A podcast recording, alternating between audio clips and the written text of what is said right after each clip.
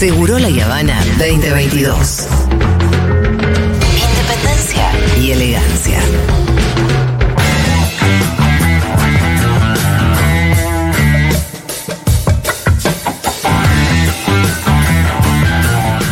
Seguimos en Seguro La Habana hasta las 4. Se fue Fede, nos acompañó durante las primeras dos horas del programa con mucha idealía, con muchísimos también conceptos y demás. Y así va a seguir, pero de la mano de Lu Miranda. ¿Cómo va, Lu? Hola, ¿cómo están? Muy bien, muy contento de estar acá con ustedes. Qué lindo volver, que hayas venido tan temprano, me encanta. eh, que te tengamos desde tempranito. Eh, pero antes, por supuesto, como la música lo indica, mientras nosotros estamos acá pisando cemento, eh, tirando un- una botellita de plástico por la En calle. la jungla de cemento. No, sí, una cosa como sin ningún tipo de contacto con lo que realmente le pasa al planeta. Lo tenemos a él, claramente, salvando el mundo, salvando el planeta en realidad. Wow. Eh, en algún punto del mismo, claro que sí. Nuestro querido amigo Quique Viales, que está en Colombia. ¿Qué tal, Quique? ¿Cómo andás? ¿Cómo andan? ¿Cómo andan? Muy ¿Todo bien, bien, por suerte. Muy bien. ¿Estás atado en este momento a un árbol? ¿Qué, qué estás haciendo? Contanos. Estamos, me estoy despierto de las 6 de la mañana, ¿eh? así que Oh, que- no me envidies tanto. Acá se, acá se, eh, todo es mucho más temprano. Pero con café que- rico. Sí, claro. Con un café riquísimo, ya me tomé como tres cafés, no, no, no, no, ese- tengo los ojos, parezco, no sé. ¿El Juan Eh, Valdés es en Colombia terrible. garpa mucho? Sí, me imagino que sí. ¿O hay que tomar Sí, otro? garpa. Pero hay de todo, hay de todo, hay por todos lados café. Me Por encanta porque la verdad hay que cadenas Quique. norteamericanas, hay cadenas norteamericanas que es una lástima, ¿Qué? la famosa Oh, Qué cadena. vergüenza. Eh, Eh, sí, sí, que debería haber un boicot acá, ¿no? Pero bueno. Y acá hay barbacoa Tucson, así que. no sí, sé. sí, sí. Es cierto, Y es cierto, estuvo, es cierto. y estuvo Pizza Hut también. Es cierto también. Bueno, y ahora, ahora pusieron en el centro también una pizza que dice no yorkina. Sí, las Cerca barros. de la. ¿Cómo Claro. puede ser? Cerca de las grandes eh, pizzerías nuestras. No, no, no hay que permitir eso. Pero no. no. Te, te- para, ¿qué, te parece dar otra pelea Sí. vos? Tenés bastante No, no, no, batallas. no, no, no doy más, no, no. Yo no voy a seguir con más peleas que las que ya tenemos, que son bastantes, y cada vez más, eso es lo más eh, desesperante. ¿Vieron el video de eh, el director técnico del PSG y de Mbappé riéndose de la pregunta del periodista? Es lo que se está hablando en Twitter ahora. Ah, No no, lo no. Eh, en Twitter yo lo ¿Vos que veo es que mucha gente angustiada con lo de Justin Bieber, pero. eh, Eh, con- es verdad, es verdad, es verdad. no, este es un video que un periodista le pregunta, porque el PSG se maneja todo en avión. sí. Eh, ah, y le preguntaron por la es huella de Totalmente Exactamente, incluso viajes de una hora los hacen en avión cuando ella tiene un tren rapidísimo, saben, que es el, el famoso eh, tren bala que va en dos horas, estás en todos lados. Y le hace la pregunta seriamente a un periodista y, se, y parece tanto Don Up, la película, ¿no? No mires arriba de Mm. DiCaprio, porque se tientan los dos y, y no le contesta. Y el periodista le ha hecho una pregunta seria de por qué el PSG. El PSG es una muestra además de eh, eh, es una metáfora del sector rico de la población riéndose de la crisis climática. Así que vean ese video y lo van a ver, véanlo en, en sentido metafórico, más allá de cuántas emisiones puede evitar el, el- el equipo del PSG viajando en tren. Ustedes saben, el tren es mucho más sustentable, etcétera. Sí, también. tam- sí. sí. No, se entiende. Quique, pero tam- también a veces ahí se, se corre un poco el foco. Porque, por ejemplo, hace un tiempito le cayeron, me acuerdo, a Taylor Swift. Porque era la celebridad que, eh, no sé si por el tema. Porque aparte ella, no sé si su avión usaban otros, o Sí, una eh, cosa su que- eh, avión en el que más emisiones de carbón emitía. Por eso, pero eh, nunca se hace ese ranking con, con empresarios. Y sus Eso empresas. es verdad, estoy totalmente de acuerdo. Igual el PSG tiene algo de eso, porque piensen que. No, pues es verdad que son por- empresarios y tienen que ver con el y- petróleo. exactamente, y tiene que ver con el petróleo. La P de Eso- PSG es eso- de petróleo. Me gusta. Claro, exactamente, puede ser eso. No, pero eh, lo que pasó con las celebridades fue un, un- que salió una página, no una página, sino una cuenta de Twitter a contar qué es lo que hacían los súper ricos con sus aviones. Y el, el más escandaloso igual es Elon Musk, que ya genera bastante escándalo, Sí. que eh, viajes que son de 40 minutos en auto, media hora en auto, se sube un avión. Entonces ya es Sí. eh, como, como la, la exageración y sí es un súper empresario. Así que es parte de los debates que se dan y parte también en que engancha de los debates que estamos dando acá en Colombia, porque acá ah, en Colombia en realidad no vine de vacaciones, lamentablemente, me Oh. encantaría. Eh, Pará, tuviste ocasiones, hace poco fuiste al norte. es verdad eso, me fui cinco días al norte, eso sí. Yo lo repito aquí, ¿qué querés Por eso. Pero nunca vine de vacaciones, por ejemplo, a Colombia. Siempre vine, y vine muchísimas veces y nunca estuve, nunca fui a las playas, eso. Ya, ya lo tendré que hacer. No, pará, y Pero- nunca había sido con, con- con este contexto en términos de quién eh, dirige los Total. destinos de Colombia, ¿no? Total, y se nota la expectativa, ¿no? Se nota la expectativa. Yo estoy, a mí me trajo un grupo de organizaciones sociales, movimientos sociales muy, eh, eh, muy aguerridos, etcétera, y hay una expectativa muy interesante. Un gobierno que, eh, de, alguna manera, esto, es- esto está bueno, rompe el teorema de Baglini, ¿no? ¿Se acuerdan del teorema de Baglini? Cuanto más cerca del poder, más moderado te pones, ¿no? Un poco lo dice en otra parte. Bueno, la verdad que Petro sigue y, en, y en lo que en cuestionar los combustibles fósiles y muestra, eh, incluso con el tuit que hizo ayer con lo que pasó en Chile, antes de ayer, diciendo revivió Pinochet, es decir, sigue jugado y con el tema de los combustibles fósiles, recuerden que nosotros lo hicimos en una columna, tanto la, la propuesta del pacto histórico de Petro y Francia Márquez era muy clara en salir de los combustibles fósiles, o sea, empezar un plan transicional de salida ordenada de los combustibles fósiles, algo que uno decía, bueno, ahora cuando gane eh, eh, va a, replantearlo y por ahora viene bien. Y eso está en debate, porque hay presiones enormes, enormes en, en- Colombia para eh, que se dé marcha atrás con ese plan. Y en ese, e- con ese contexto venimos, porque un grupo de organizaciones hizo un documento que, que se llama justamente Disminución Planeada de la Dependencia Fósil en Colombia, y estamos teniendo reuniones con eh, distintos sectores de la sociedad civil y también a la mañana tuvimos reuniones con diputados y senadores del Congreso de la República de Colombia, donde es interesantísimo el debate, ¿no? Es medio impensado, lamentablemente, ese debate en Argentina, donde estamos con otras urgencias eh, y, generalmente estas cuestiones se dejan de lado, se minimizan, se ridiculizan, todo lo que hablamos siempre eh, en esta columna. Incluso algo, eh, Fito y Lu, que es muy llamativo. Nosotros, o sea, estamos todo el día de reunión en reunión, en reunión, en reunión, pero tenemos como un lugar donde debatimos, etcétera. ¿Y saben dónde es? Es increíble esto. ¿Dónde? El lugar, estamos con organizaciones eh, ambientalistas. Es el Sindicato del Petróleo. Ah. Sindicato del Petróleo. Mm, Alguien los está espiando. no tendría ma- Esas flores, cuidado. llevas- si destapás el agua ahí, ¿cómo, ¿qué onda? Sí. No, incluso el Sindicato del Petróleo de la Unión, eh, de, la, de la- lo que sería la CGT acá, Sí. que tiene otro nombre, Unión de Sindicalista, eh, no me acuerdo, obrera, creo que algo así, eh, pero que es el Sindicato del Petróleo, eh, Unión Sindical Obrera, perdón, de la industria del petróleo. Acá estamos, en este momento estoy ahí, estoy en este lugar. Eh, Sospechoso. eh, es interesante porque firmó el documento este de salida de los combustibles fósiles. Eh, o sea, lo firmó como parte de... Es inter- y, y- y hace unos años este mismo sindicato había apoyado toda la campaña contra el fracking, ¿se acuerdan? La fractura hidráulica que es lo claro. que se hace en Vaca Muerta. Ahora, Así que es- llama la atención porque uno pensaría, el, el primer pensamiento es un conflicto de intereses.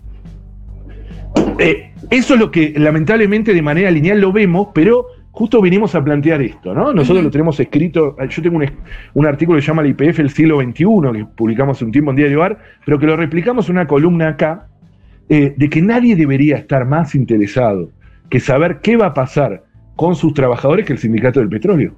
Ante el ocaso o, el- el- o los momentos finales, tenemos 10, 20 años de petróleo. Total. Eh, porque el mundo va para otro lado, porque la crisis climática y el colapso ecológico es una realidad. Miren lo que está pasando en Pakistán, en Sí, otros no lugares. sé si viste el artículo que salió hoy en The Guardian eh, en Inglaterra de los super ricos y cómo son los bunkers que están preparando todos estos genios Tal del cual. tech, los super bunkers que Claro, están, eh, lo que eh, ellos mismos crearon y ayudan a crear día a día. Claro, los trabajadores del petróleo simplemente la- el puesto de trabajo. Exactamente, los super ricos Claro, muy a sus corto bunkers. plazo. En Argentina, incluso la- eh, esto lo hemos hablado, la- las patotas que, que corren a los ambientalistas son muchas veces de los sindicatos de la UOCRA, ¿no? No del petróleo, pero de la UOCRA Eh, pero, digo, ¿cómo es interesante eso? Cómo el trabajador petrolero, y esto lo decíamos hace mucho, tiene que empezar a pensar cómo se va a capacitar en las nuevas energías.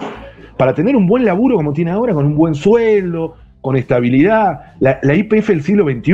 Bueno, nosotros acá hablamos de la Ecopetrol. La Ecopetrol es la IPF de. es la, la empresa estatal de petróleo muy grande, eh, donde Petro también le quiere dar un nuevo giro a eh, lo que va a ser esta Ecopetrol. Y hoy estuvimos hablando de eso con los congresistas eh, de Colombia, cómo eh, podía ser la IPF convertirse en eso, convertir a sus trabajadores, sustituir importaciones, bueno, un montón de cosas que, como hizo el IPF en el siglo XX, pero ahora con las energías renovables. ¿no? Quique, eh, Eh, ¿cuánto pensás sí. que, que- digo, cuánto pensás que, digo, claramente lo que hace falta es voluntad política.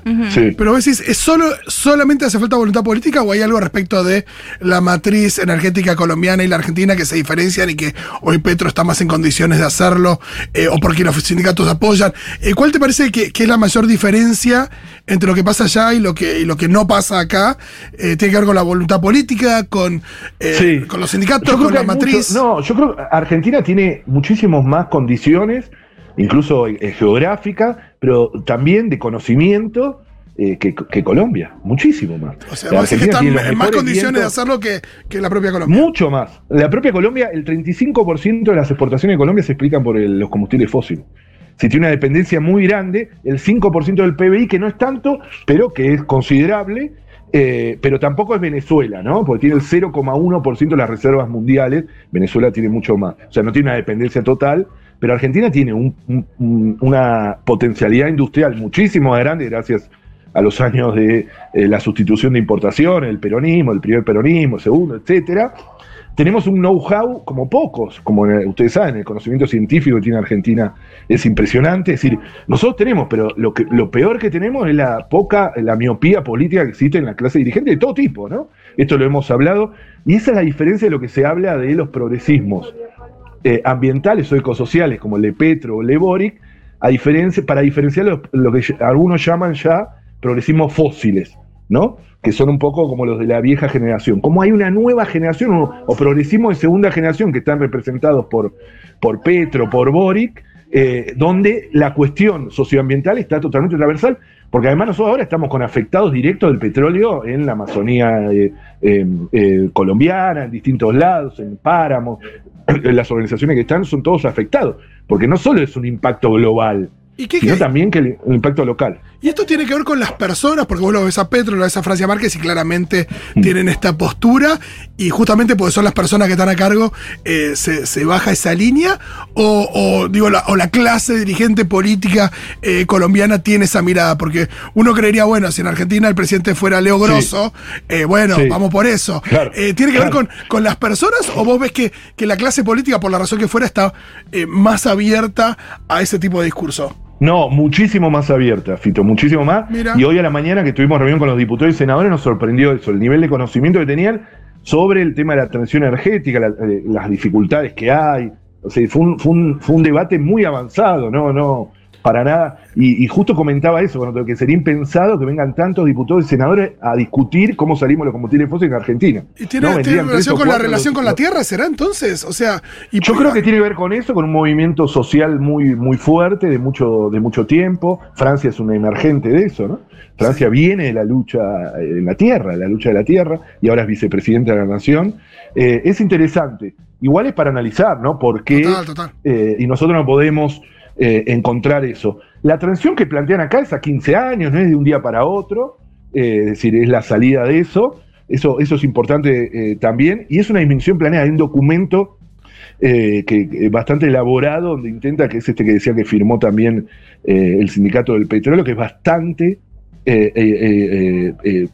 bastante fundado de cómo intentar eso. Y el rol de, insisto, de Ecopetrol, la IPF de acá, eh, fundamental para la transición justa, ¿no? Hay unos debates increíbles acá y el propio Petro redobla la apuesta, ¿eh? No mete marcha atrás, eso realmente me, me- me sorprende para bien, ¿no? Yo estaba convencido que se venía el teorema de Baglini, ¿no? Pero no, la verdad que no, es, es, es realmente interesante todo lo que estamos viendo acá. Eh, Quique, otra cosa. Eh, el discurso Sí. de Petro, no me acuerdo bien cuál era la frase respecto de que igualdad no es que de que las, la gente de las clases populares tenga un auto, sino que eh, la gente de las clases más pudientes use el transporte Sí, público. como- sí. no, no me acuerdo bien cómo era la frase, pero como... No se- sé si es de Petro, ¿eh? No sé si es de Petro más porque es una vieja que frase. pero, la, la usó hace La poco. habrá retomado Petro. Digo, la, la usó hace poco y no sé si tiene que ver con- también con el transporte público como también Tal el- cual. un norte. Digo, ahí también hay, hay, hay Parte del documento, el 85% del diésel en Colombia, justo en el documento está eso, se lo come el- el- entre, el tra- entre, el transporte y, eh, y la eh, entre el transporte y la eh, y la carga. Es, es, es, muchísimo eh, y el transporte en América Latina es de una, eh, de una problemática muy, muy grande. O sea, eh, no hay, las grandes ciudades de América Latina solo se ven en esta región, salvo en algunos lugares de Asia, y la problemática del transporte donde los trabajadores fundamentalmente pasan dos, tres horas. Y no se soluciona solo con una bicicleta, que nosotros somos grandes defensores de la bicicleta. El transporte público tiene un rol esencial en combatir la dictadura de él, lo que decimos nosotros, del automóvil individual, donde no saben lo que son los tran- acá se dicen trancones, los embotellamientos acá en, Bogotá, son de, de horas, lo mismo que en México DF, etcétera, y todo eso redunda en calidad de vida y, por supuesto, en quema de combustible fósil, etcétera.